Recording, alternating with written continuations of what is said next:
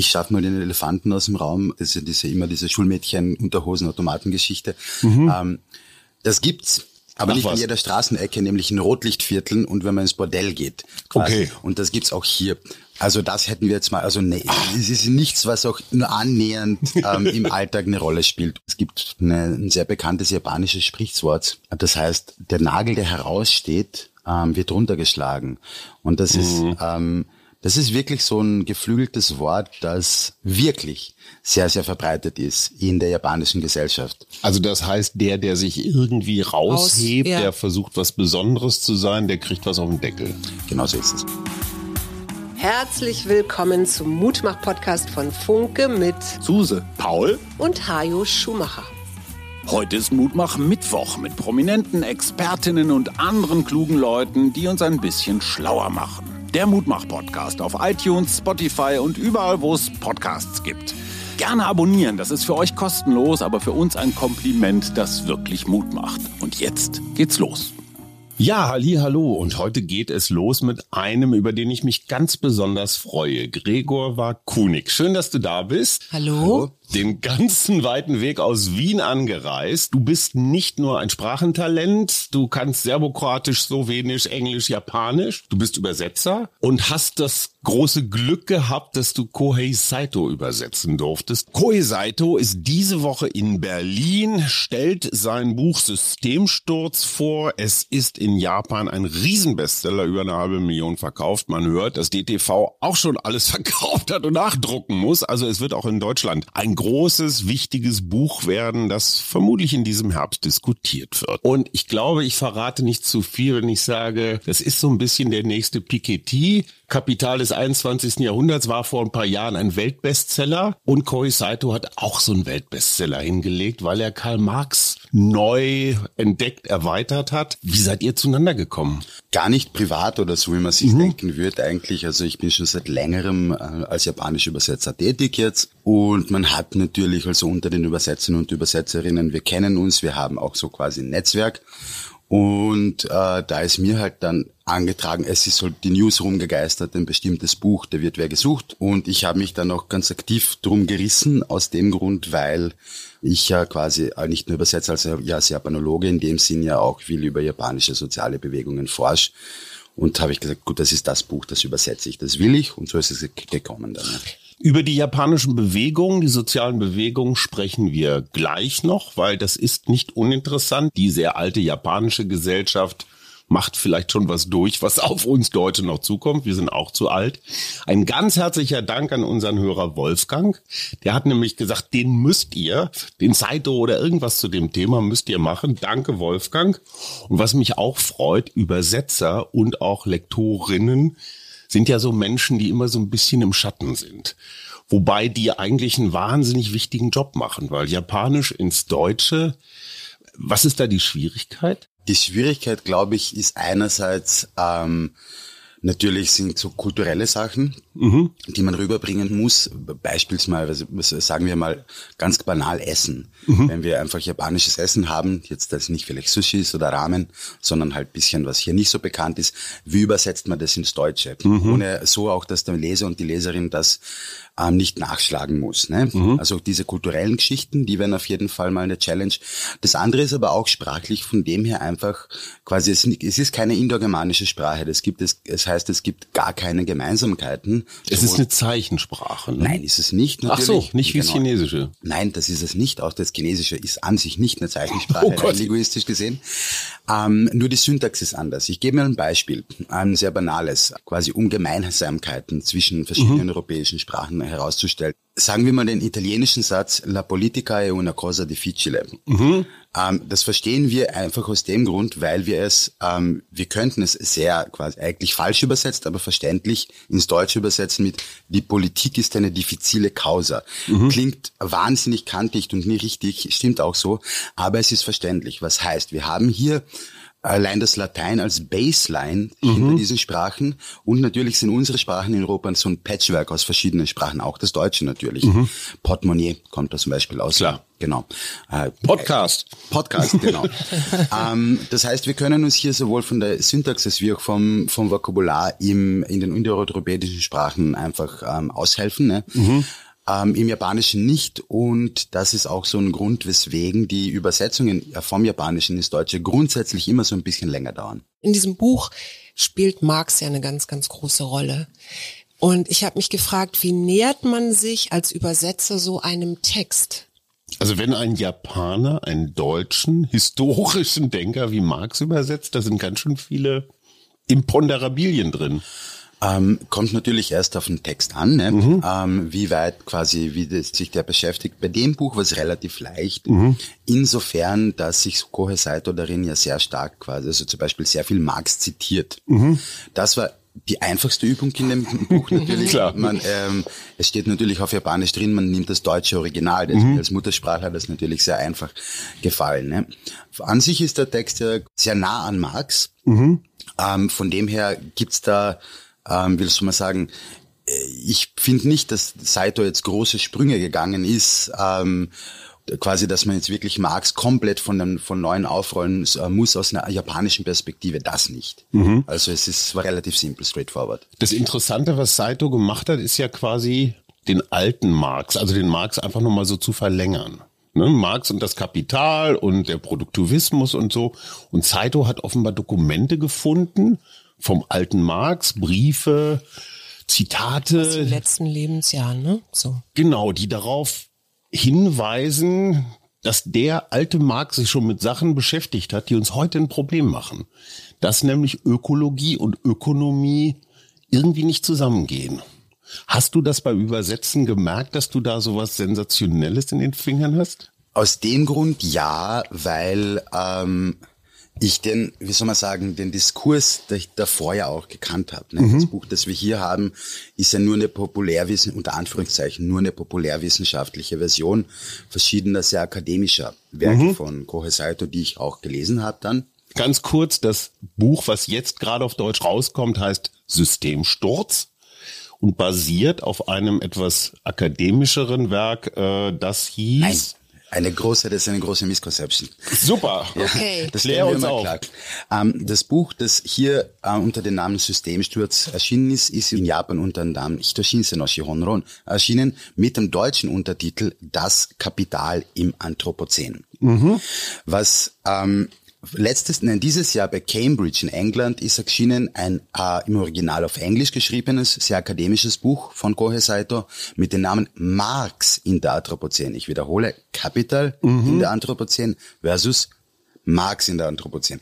Warum das, dieser sehr quasi leicht zu verwechselnde Titel ge genommen worden ist, ist ganz klar, weil hier hat sich Cambridge, ich sag's mal, ähm, böse Zungen behaupten, Cambridge hätte sich hier einen Marketing-Gag erlaubt, mhm. der anscheinend sehr gut funktioniert hat.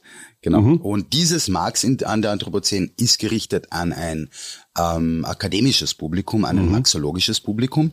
Ähm, Systemsturz hingegen, das heute am Abend ja vorgestellt wird, ähm, das ist äh, die populärwissenschaftliche Version mhm. äh, davon. Nicht das auch. Ich sage immer, das ist das, was man auch seinen Nachbarn und Nachbarinnen geben kann, die vielleicht mhm. kein Provi-Studium abgeschlossen haben. Hattest du vorher schon Berührungen mit Marx? Ich komme selber aus der autonomen Linken. Du hast doch nicht etwa irgendwelche Straftaten im, im, Dienste der guten Sache begangen? Was sind Straftaten? das, wofür man verknackt wird.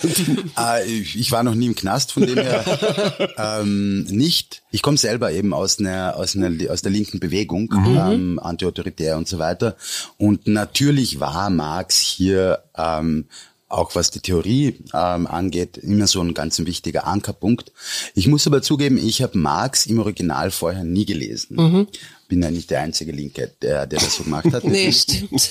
Ähm, und das war beim Übersetzen, jetzt beim Übersetzungsprozess auch interessant, quasi Marx dann ausgiebig ähm, zu lesen, ne? lesen zu müssen auch. Das war schon erhellend auch. Ja. Was hast du von ihm gelernt?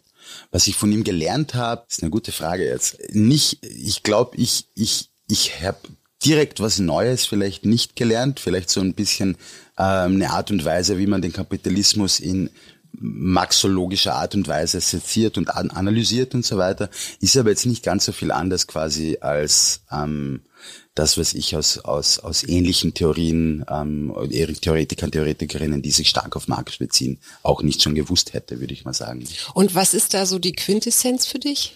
Von Marx? Ja. Äh, die Quintessenz ist, ähm, sind zwei Sachen. Eines ist quasi diese, diese Idee einer freien Assoziation freier Individuen, ne? Mhm. quasi die möglichst herrschaftsfrei leben. Und das andere wäre natürlich das, was worauf sich auch Kohe Seite dann ganz stark bezieht, der bekannte marxische Satz, jeder nach seinen Fähigkeiten, jeder nach seinen Bedürfnissen.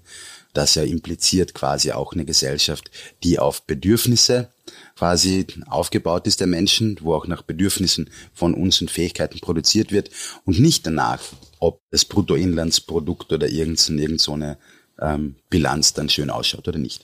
Das Spannende ist ja, der frühe Marx war ja eher noch so ein Produktivist, der dachte, ach komm, das wird immer weiter wachsen, ne? grenzenloses Wachstum. Und dann gerade im Alter, wir hatten es schon, ist er dann skeptisch geworden und hat gedacht, Mann, es gibt da so eine endliche Größe und das ist halt, ja, die Natur, ne? die Ressourcen. Interessanterweise der deutsche Chemiker Justus Liebig ähnliche Entwicklung. Der hat ja den Dünger erfunden und dachte auch, wir können die Landwirtschaft, ich weiß nicht bis wohin prügeln, bis er dann irgendwann feststellte, oh, irgendwann sind die Böden ausgelaugt, da kann man noch so viel düngen. Also der hat auch so eine Entwicklung gemacht. Und letztendlich vor über 50 Jahren die Grenzen des Wachstums, Club of Rome, kam zum selben Ergebnis. Das heißt, wir wissen das schon seit 160 Jahren, dass wir jetzt gerade äh, irgendwie ein bisschen überpacen.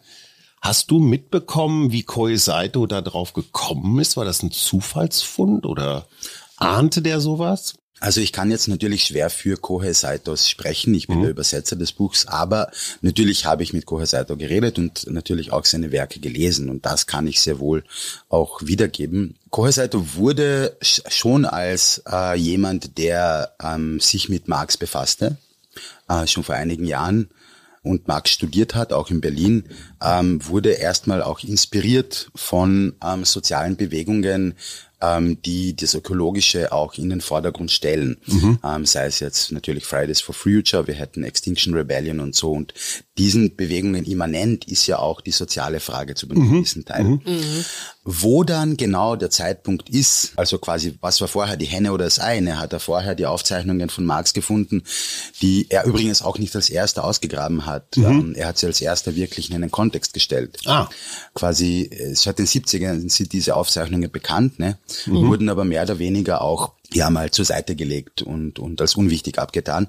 Das heißt, wir haben die Geschichte von Kohe Saito wird inspiriert ähm, von sozialen Bewegungen wie äh, Friday for Future und ähm, findet diese Aufzeichnungen. Welches jetzt vorher war, diese beiden Dinge kann ich nicht sagen, mhm. aber die haben dann natürlich eine Rolle ähm, quasi in Tandem gespielt, diese zwei Elemente, woraus auch die Theorie ähm, entstanden ist, die wir zum Beispiel in Systemsturz dann mhm. ähm, lesen. Und er hat es ja auf Japanisch geschrieben.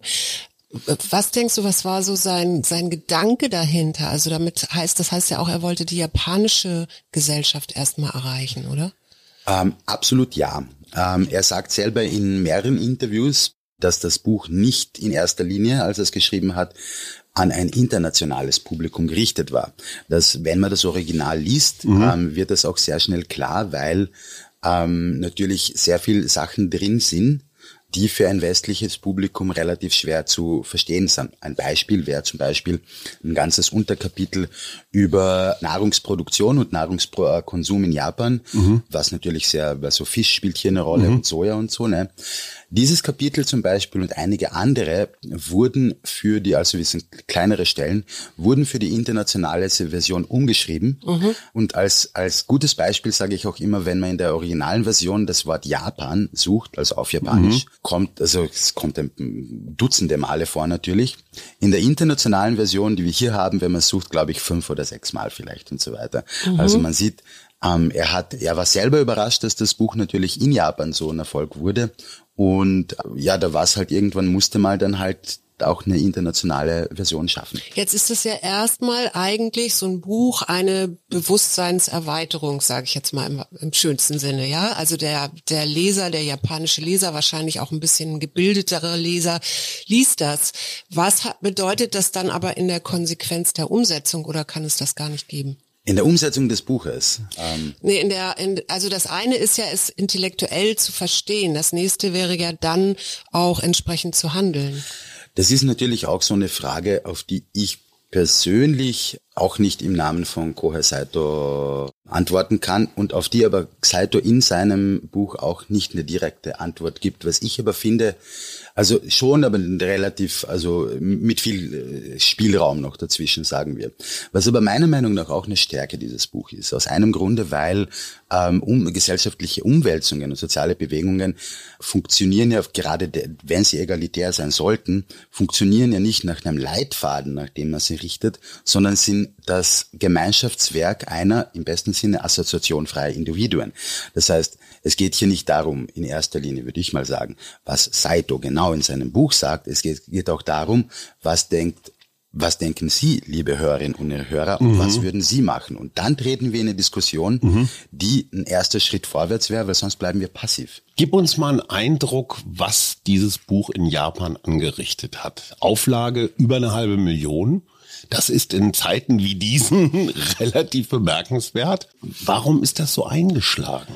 Es ist sehr überraschend natürlich auch in Japan eingeschlagen. Es war insofern am, am Puls der Zeit, dass es während, also kurz vor Corona ist es erschienen. Mhm. Na, nach den Corona-Maßnahmen ist es, also ist es explodiert dann. Und der Grund dafür war, ähm, in Japan ist quasi, dass in erster Linie so Systemfragen auch gestellt worden sind.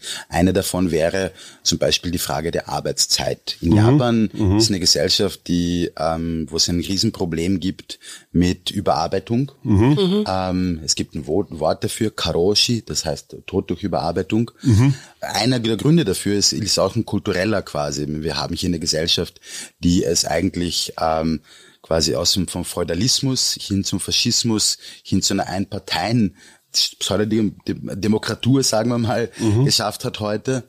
Das heißt, sehr viele dieser, dieser noch aus dem Feudalismus teilweise auch quasi Versatzstücke sind noch immer in der Gesellschaft geblieben. Und eine davon wäre, ähm, dass zum Beispiel man geht nicht heim, bevor der Chef heimgeht. Mhm. Ach komm. Ja. Ähm, und das führt dazu, dass die Leute dann auch easy mal so 14, 16 Stunden pro Tag dort mhm. sind. Nicht produktiv sind natürlich. Es ist nur quasi, man ist dort, um das sein Gesicht zu wahren. Und während Corona ähm, ist ja das Homeoffice gekommen. Auch in Japan. Auch in Japan, mhm. ja. Da sahen die Leute eigentlich auch zu einem großen Teil, wie sinnlos das ist. Also man kann ja das mhm. Gleiche mhm. auch machen. Man muss jetzt auch nicht in einer überfüllten U-Bahn ähm, jeden Tag ins Büro gehen. Es ist ein ganzer Rattenschwanz von natürlich Fragen, die sich in einen auftun, mhm. die auch gestellt worden sind. Und das war ein so ganz wichtiger Punkt natürlich, dass dieses Buch eingeschlagen hat. Und der zweite Warum ist ganz einfach die Schreibweise des Buches. Es ist sehr mitreisend, es ist auch manifestativ geschrieben, es ist weniger eine bis ins Detail gehende politische Analyse, das auch, aber für die Stärke des Buchs liegt darin, quasi den, ähm, ich zitiere auch Seite, quasi hören wir auch mit dem, mit dem Zynismus und quasi gehen wir zusammen einen Schritt nach vorn. Und das ist auch quasi vielleicht nicht im Sinne der absoluten linken Wahrheit, wenn es denn sowas geben sollte, mhm, mhm. aber es ist auch etwas, was wir gerade in den heutigen Zeiten, glaube ich, ähm, was nötig ist quasi, auch verdammt nochmal ein bisschen Hoffnung zu haben, ist auch nicht schlecht, finde ich. Ne? Genau. Japan, ich sagte es schon, alte Gesellschaft, wie Deutschland auch. Siehst du bestimmte Entwicklungen, die in Japan geschehen, die dann mit so einem gewissen Zeitverzug auch hier in Deutschland, in Europa, ich weiß gar nicht, ist Österreich auch so alt wie Deutschland? Ähm, ähnlich, ja. Ähnlich, ja. Also passieren da Dinge, auf die wir uns schon mal einstellen können, was soziale Bewegungen angeht? Ich glaube weniger, was soziale Bewegungen angeht. Vielleicht, also in Japan sind ja soziale Bewegungen in den letzten Jahren ähm, letzten Jahrzehnten äh, ziemlich ins Hintertreffen geraten, weil, weil es wieder na, ein bisschen Änderungen gibt. Aber ähm, auf was wir uns gefasst machen können, sind also hoffentlich nicht, ne? aber sind zum Beispiel so neoliberale Maßnahmen, die es gibt. Also mhm. Japan war und ist innerhalb der der großen Industrienationen immer so ein vorsprechendes Land gewesen. Also zum Beispiel die komplette Abschaffung des öffentlichen Bildungssektors, das die Neoliberalisierung, Privatisierung oder die Einführung. Es gibt einen öffentlichen, der aber trotzdem zahlt man da 10.000 Euro Studiengebühren pro Semester mhm. und so. Da ist Japan an vorderster Front und da werden natürlich ähm, Sachen auch übernommen und wenn wir gerade dazu reden, ähm, die AfD, von der ich natürlich kein Fan bin, also mhm. ganz im Gegenteil, verschiedener Gegner, aber die AfD orientiert sich sich in verschiedenen ihrer politischen Leitlinien an Japan. Sag mal, sag mal ein Beispiel. Ähm, ein Beispiel wäre gerade äh, Migrationspolitik, mhm. was hier von der AfD natürlich imaginiert wird, muss man sagen, dass nichts Fakten, faktenbasiert ist, ähm, dass Japan so ein homogenes Land ist, ist in dem es keine äh, Migration und von dem her auch keine Kriminalität oder so weiter ist. Also ganz kurz, Japan hat kein Flüchtlingsproblem? Hat es in dem Sinn nicht, aus einem Grund, weil ähm, Japan akzeptiert im Jahr ähm, eine zweistellige Anzahl Flüchtlinge, Flüchtlinge unter 50. Okay. Was es aber hat dadurch in Japan ist eine immer wachsende Zahl illegal dort lebender Menschen, mhm. illegalisierter, denen eigentlich auch nichts übrig bleibt, als quasi dann ja schwarz zu arbeiten zum mhm. Beispiel.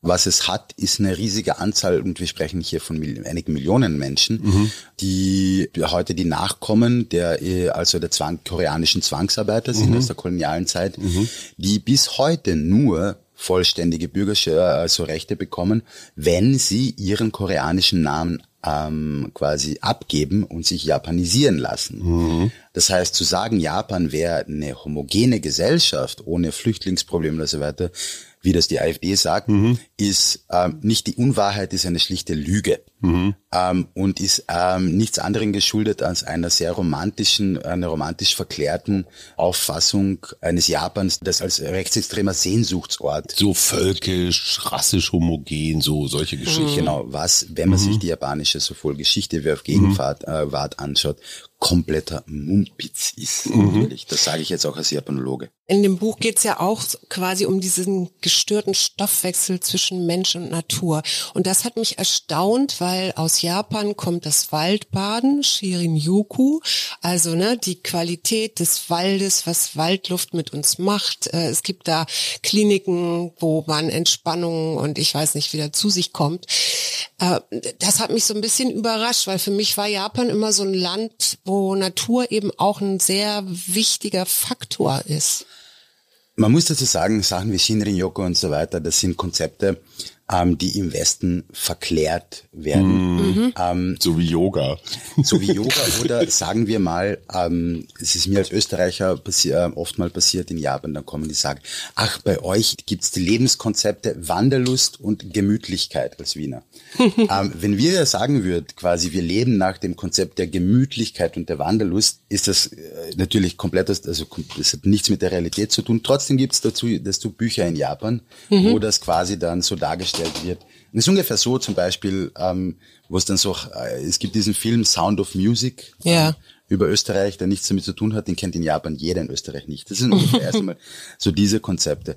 Ähm, aber die machen ja viel, also die, äh, es wird ja viel wissenschaftlich auch zu diesen Qualitäten des Waldbadens geforscht. Also es gibt ja inzwischen Studien, wo die dann alle möglichen Marker wie äh, Stressreduktion, also Cortisol geht runter und so weiter messen. Ne? Also das ist ja nicht ganz weit weg. Ist es natürlich nicht, aber ähm, es ist nicht so, dass das ein Lebenskonzept wäre, das in Japan jetzt irgendwie in, irgendwo in der Mittel, äh, im, im Mittelpunkt steht. Übrigens, wir haben das auch, bei uns heißt Waldspaziergang.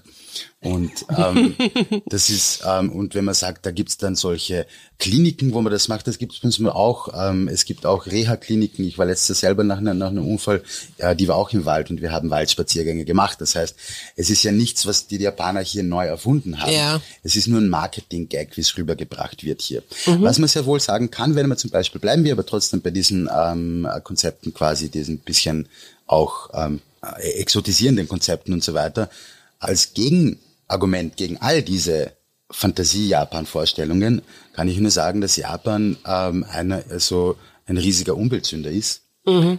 Die lassen jetzt das radioaktive Wasser von Fukushima mal ins Meer und sagen, passiert nichts. Genau. Mhm. Ja. Zum Beispiel.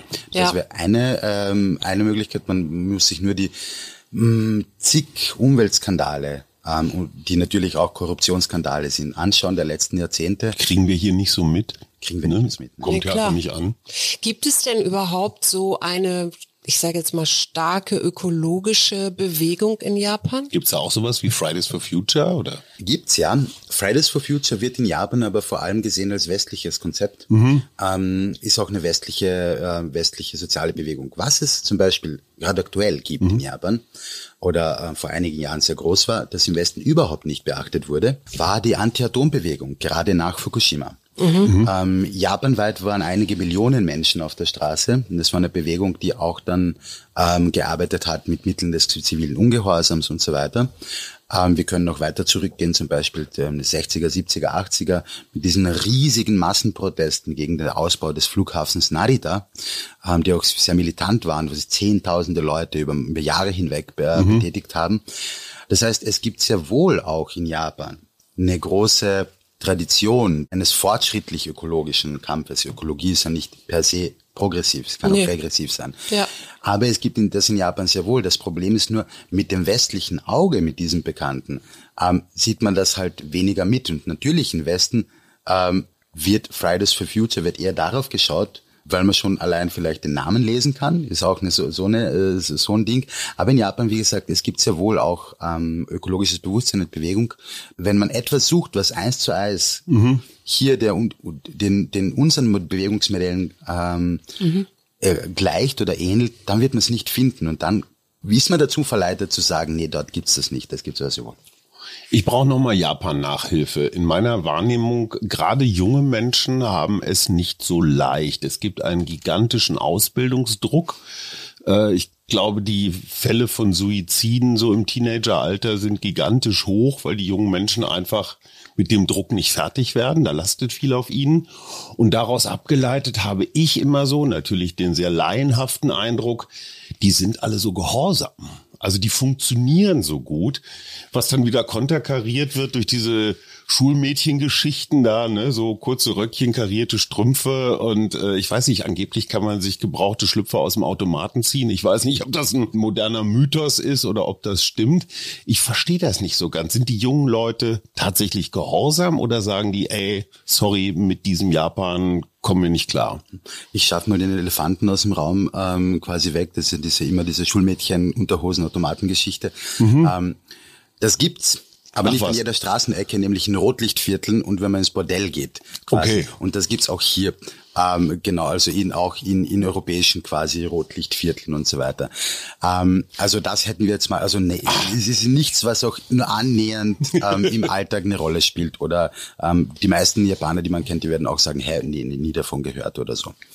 Jetzt aber mal konkret zur Frage, ne? natürlich die Frage der Konformität und so weiter. Es ist in Japan ähm, und Konformität ja, es ist eine sehr äh, eine Gesellschaft mit riesigem Konformitätsdruck. Das sieht man auch im Schulsystem, mhm. ähm, dass spätestens seit der Mittelschule, das sind glaube ich elf bis zwölf Jahre, wird dann äh, auch Wert gelegt, dass man sehr viel gemeinsam macht. Von außen kann ähm, quasi schaut's auch ein bisschen aus, quasi so wie ein militärischer Drill und so weiter. Mhm. Ähm, und natürlich ist das auch quasi ein Mitgrund für ähm, die Probleme, die du auch da hier angesprochen hast, natürlich. Ne? Mhm. Die Frage ist dann natürlich auch, woher quasi, woher kommt das und so? Das ist natürlich jetzt um, um das hat sehr, sehr viele Ursachen und so weiter. Als linker Japanologe sage ich mal auch, das ist definitiv auch eine Ursache eines nie überwundenen Faschismus quasi. Mhm. Ähm, dass auch dieser, der autoritäre Charakter, der hier herausgebildet wird, innerhalb, also die Auseinandersetzung darüber in Japan relativ auf kleiner Flanke geblieben ist. Warum? Weil es in Japan seit 80 Jahren eine Alleinregierung einer im Kern rechtsextremen Partei gibt, mhm. ähm, die die Nachfolgepartei der alten Faschisten war. Und natürlich ist es in deren Sinne ein, ein eine gehorsame Bevölkerung zu haben mhm. und so. Es gibt sehr wohl auch dann in Japan natürlich eine äh, Gegenbewegung dazu. Und Gegenbewegungen wären zum Beispiel die Studentinnen- und Studentenbewegung 60er, 70er, 80er. Anfang der 80er, Anfang der 90er gab es eine größere Bewegung ähm, gegen Kanri-Kyoiku quasi oder Kanri-Shakai. Das wären sind Begriffe, die äh, sagen also ähm, etwas, kann, etwas salopp übersetzt ähm, verwaltete Bildung oder quasi verwaltete ähm, Selbstverwaltung. Nee, nee ähm, verwaltet im, im schlechtesten Sinne quasi. Ach so. Von oben her verwaltet. Von ne? oben, okay. Mhm. Ähm, und verwaltet von oben her verwaltete Gesellschaft und so weiter. Da gibt's ja wohl auch ähm, Gegenbewegungen dazu.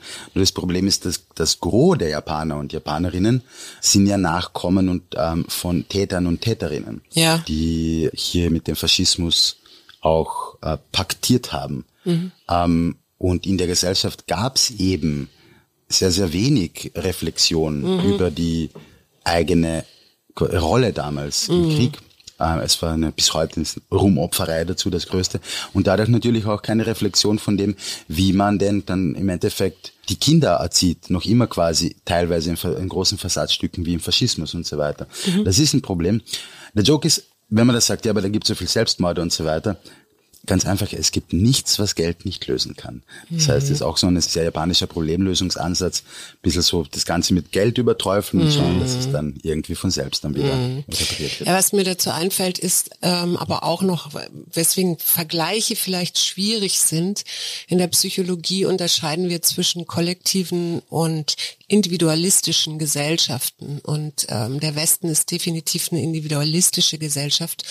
Und eine kollektive Gesellschaft orientiert sich eben auch hierarchisch. Und dann ist das vielleicht al alleine schon, weil ich es mit der Muttermilch aufsauge, vielleicht der nächste, also nicht so ein einfacher Schritt zu sagen, so da begehre ich jetzt auf, weil ich damit ja quasi gegen die Gemeinschaft aufbegehre. Ja, ähm, gebe ich dir hundertprozentig recht und es gibt dazu auch eine, ein sehr bekanntes japanisches Sprichwort. Das heißt, der Nagel, der heraussteht, ähm, wird runtergeschlagen und das mhm. ist ähm, das ist wirklich so ein geflügeltes Wort, das ähm, im Gegensatz zu Shinrin-yoku wirklich sehr, sehr verbreitet ist in der japanischen Gesellschaft. Also das heißt, der, der sich irgendwie raushebt, Aus, ja. der versucht, was Besonderes zu sein, der kriegt was auf den Deckel.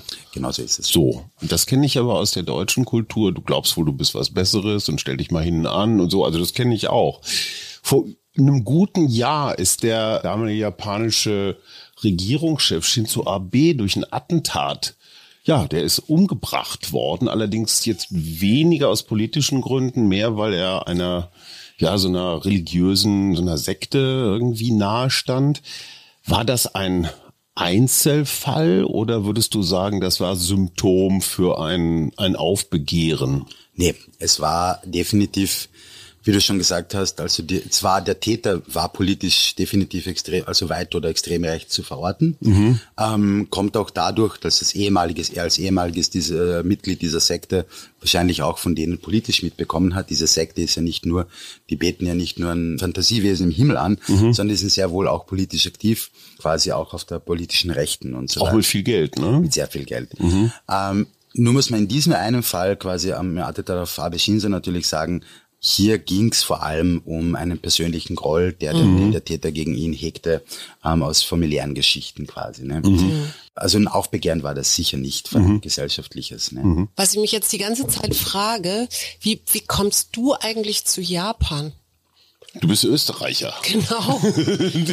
Ungarn ist dein Horizont. Was willst du in Japan? Ähm, eigentlich wäre es Slowenien. Ich komme aus dem zweisprachigen Gebiet mhm. unten. Nee, aber es ist natürlich die große Frage. Und wie so viele ähm, Japanologen und Japanologinnen vor und auch nach mir ich war als Teenager großer, großer Fan von japanischen Comics und Zeichentrickfilmen sowie Videospielen. Manga. Manga, genau. Mhm. Das war quasi so die Einstiegsdroge. Und Animes. Genau. Was ist dein Favorit? Puh, ich schaue kaum noch was. Mhm. Ähm, Shingeki no Kyojin, bei, bei uns heißt's ähm, Attack on Titan. Mhm. So. Attack on Titan kenne ich von unseren Jungs auch. Total irre, was das inzwischen auch hier unter deutschen Jugendlichen für eine mhm. Subkultur ist. Die bingen, das sind ja unglaublich viele lange Folgenserien und so weiter, die bingen das durch. Ich gestehe, ich brauche ein bisschen, um mich an diese Optik und diese Art und Weise, wenn man sich da einmal reingehört und gefummelt hat, wahnsinnig kreativ, wahnsinnig schlau, wahnsinnig tolle Anspielungen drin. Nur mal so für alle Älteren, die zuhören, das ist nicht nur so ein Zeichentrick-Quatsch. Mm, ja, eben, also es halt, gebe ich dir recht, es gibt natürlich auch ähm, vieles, Gut, was nicht ja, gut Trash ist. gibt's überall. Ja, um auch so ein bisschen zu zeigen, wie groß quasi und wie wichtig das ähm, auch mi- mi- mittlerweile ist. Dank Manga und auch Videospielen ist, Jap ist Japanisch derzeit in deutschen Sprache und die, nach Englisch die zweitmeist übersetzte Sprache. Ach komm. Ja. Ach, wow. Noch- Obwohl, stimmt, da ist noch so ein Bestseller gerade unterwegs, ne?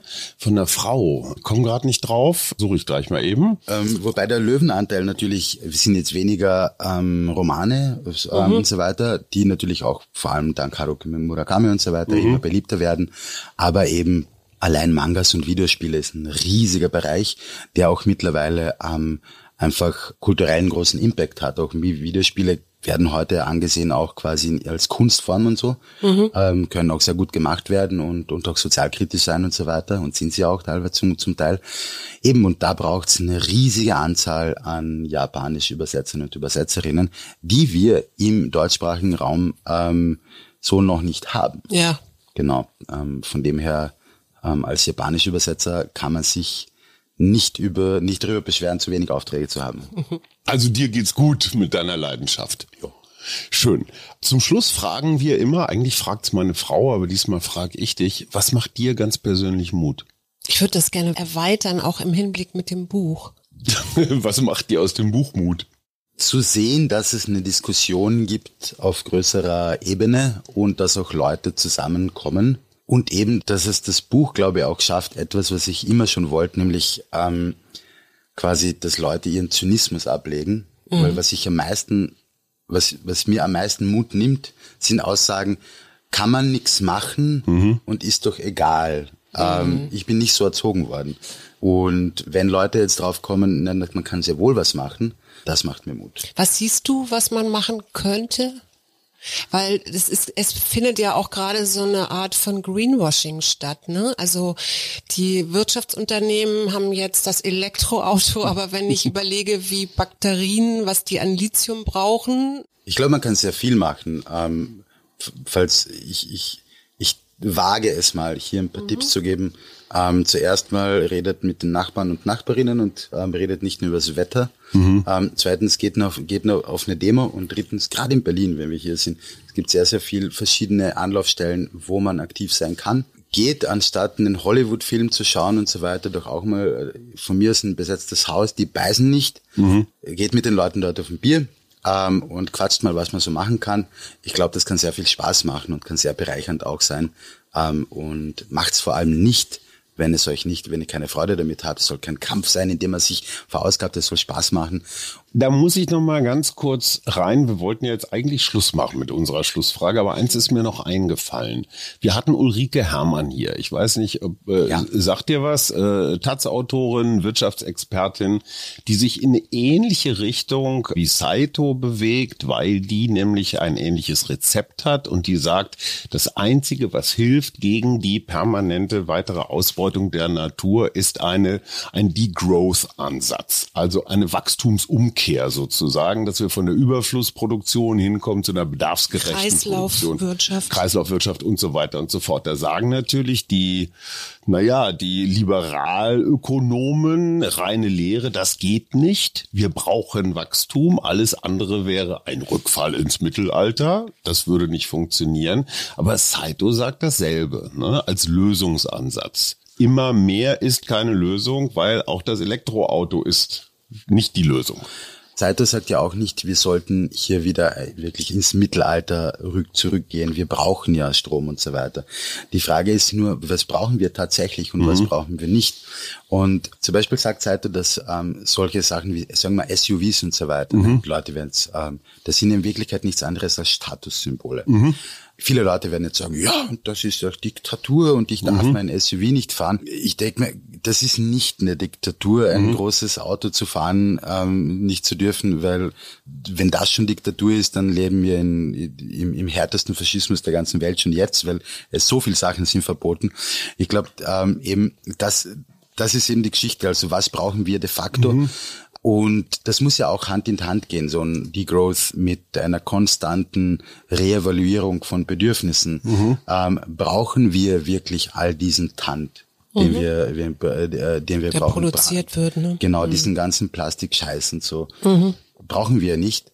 Ähm, natürlich, der Großteil von uns Menschen sind da so aufgewachsen, dass wir mhm. denken, wir brauchen das und so weiter. Das heißt Sozialisierung, für die das nicht wissen. Und das heißt quasi, dass man, dass man auch ähm, sich an bestimmte Sachen gewöhnt und so weiter. Nur als Mensch, als Menschen sind wir in der Lage, ähm, zuerst einmal bestimmte Sachen auszusprechen. Das unterscheidet uns vom Tier übrigens. Mhm. Ähm, wir sind hier in der Lage zum Beispiel zu sagen, wir brauchen keine SUVs. Mhm. Mhm. Als Menschen sind wir auch in der Lage, das umzusetzen. Wieso, wenn wir das können, wieso sollten es nicht sehr, sehr viel an, viel mehr andere Menschen sein. Wir sind ja, wir sind ja nicht triebgesteuerte Maschinen. Wir sind Och. ja auch selber in der, in der, in der Lage, unser Verhalten zu reflektieren. Und da müssen wir, glaube ich, anfangen, mhm. uns bewusst zu sein, mit wem wir zusammenleben, mhm. wo wir leben und auch bewusst, und das ist hier das, das springende Punkt, zu handeln. Ja, zu handeln. und ich glaube auch global zu denken, also mehr und mehr global zu denken, weil wir hier Dinge im Überfluss produzieren, die wir nicht brauchen und anderswo Sachen fehlen, die dringend gebraucht werden. Genau, wir, wir, wir, wir haben genug eigentlich. Wir haben, ja wir haben genug, dass wir die, die, die Erde easy durchbringen können. Wenn Leute jetzt sagen, wir müssen immer mehr ähm, produzieren und zu produzieren und so weiter, wofür denn, wofür, wohin wollen wir denn hin? Also mir fehlt de facto sehr wenig an Leben.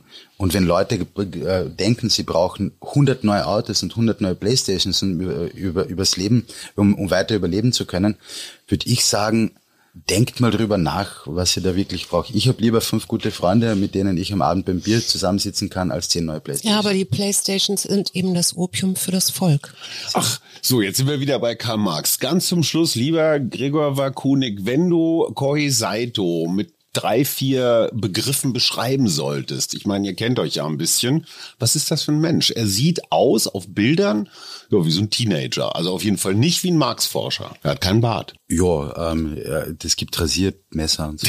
Also, Ach komm, das gibt, Inzwischen gibt's das. Ja, wie ich ihn beschreiben würde, das ist ein netten Kerl, der viel im Kopf hat. Mhm. Also eigentlich wie wir. Ja. Hier im Mutmach-Podcast. Oder Schatz? ja. Ganz herzlichen Dank. Das war Gregor Wakunik, Übersetzer, Japan-Experte, Wiener und einer der besten Kenner von Koi Saito, der mit seinem Buch Systemsturz den internationalen Buchmarkt aufmischt gerade. Ganz herzlichen Dank, lieber Gregor. Dankeschön.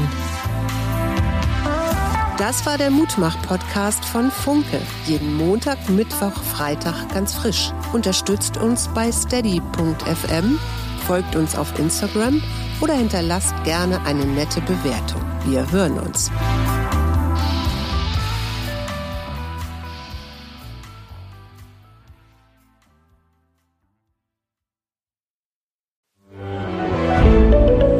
Ein Podcast von Funke.